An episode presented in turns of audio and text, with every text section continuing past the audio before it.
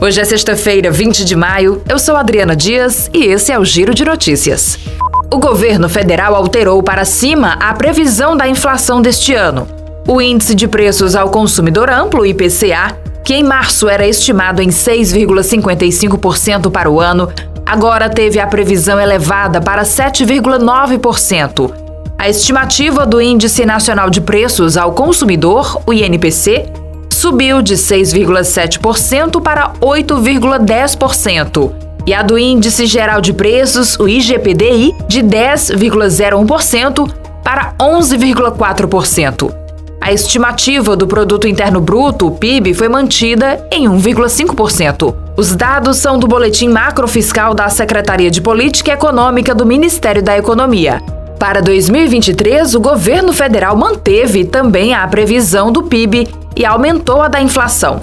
O PIB, segundo a estimativa, deverá fechar 2023 com alta de 2,5%, a mesma previsão do último boletim divulgado em março. Já o IPCA deverá encerrar 2023 em 3,6%. A previsão de março era alta de 3,25%. O INPC em 3,7%, 3,5% era a estimativa em março, e o IGPDI em 4,57%. O presidente da República, Jair Bolsonaro, sancionou a medida provisória que torna o Auxílio Brasil de 400 reais um benefício permanente. A sanção foi publicada no Diário Oficial da União. A proposta inicial do governo federal previa que esse valor valesse apenas até dezembro de 2022. Os parlamentares, no entanto, decidiram tornar o valor permanente e o texto aprovado pelo Senado no último dia 4 já tornava o piso de 400 reais permanente com a inclusão de uma espécie de complemento ao valor do Auxílio Brasil.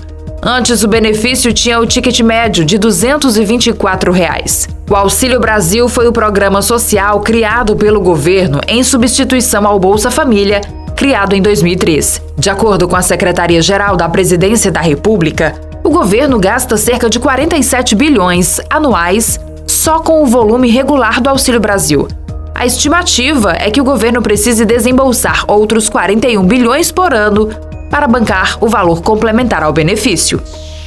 As inscrições para o Exame Nacional do Ensino Médio, Enem 2022, terminam amanhã. Os candidatos devem preencher as informações na página do participante, onde também escolhe entre fazer o Enem impresso ou digital e se preferem inglês ou espanhol na prova de língua portuguesa. O pagamento da taxa de inscrição de 85 reais para quem não conseguiu a isenção deve ser feito até 27 de maio. Neste ano, além do boleto, o pagamento pode ser feito por meio de Pix e cartão de crédito. Esse foi o Giro de Notícias com a produção de Tiago Lima e a sonoplastia de André do. Essas e outras notícias você encontra em gcmais.com.br.